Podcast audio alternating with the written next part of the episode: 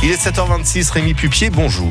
Bonjour Grégory. Parlez-nous ce matin, Rémi, des talents gourmands. Exactement. La semaine dernière euh, s'est déroulé euh, ce concours organisé par ce magazine national Talents Gourmands en partenariat avec la Banque Crédit Agricole. Alors nous, bien sûr, c'est la grande, le Crédit Agricole Loire-Haute-Loire qui encore une fois met les talents de notre territoire et soutient leur innovation avec un beau chèque qui récompense les trois vainqueurs de chaque catégorie. Alors un jury composé de huit personnes ont rempli une grille très stricte et déterminée qui était le gagnant parmi les 55 concurrents divisés en trois parties. Il y en avait un, c'était les agriculteurs, l'autre, c'était la restauration, et puis euh, il y a aussi l'artisanat. Aujourd'hui, je vous propose de parler des agriculteurs. Alors justement, dans cette catégorie, qui sont les gagnants? On veut tout savoir, Rémi. Ah, c'était un, bon moment. Les trois gagnants, c'est Sébastien Lepelletier. C'est un apiculteur qui, euh, depuis 16 euh, ans, est un vrai technicien, c'est un vrai passionné. C'est son prof de biologie qui l'a vu passionné, qui lui a offert sa première ruche. Rendez-vous compte, belle histoire.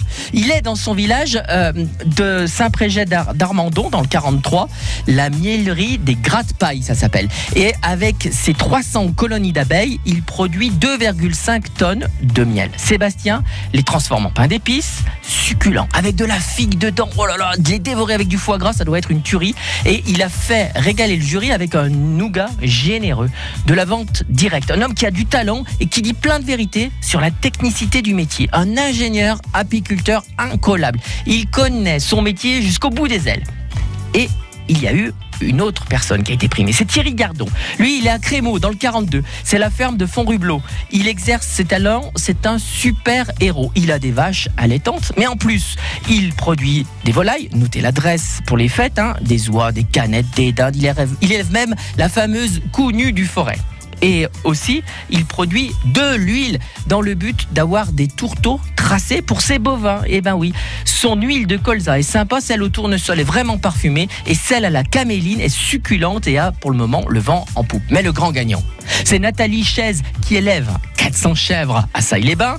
Elle innove sans arrêt. Elle avait déjà eu un prix avec euh, ce fromage, le Made in Loire. Elle a la particularité d'être l'une des rares productrices du fromage charolais AOP, s'il vous plaît. Mais avec son mari, elle s'occupe de ses 80 hectares en agriculture biologique.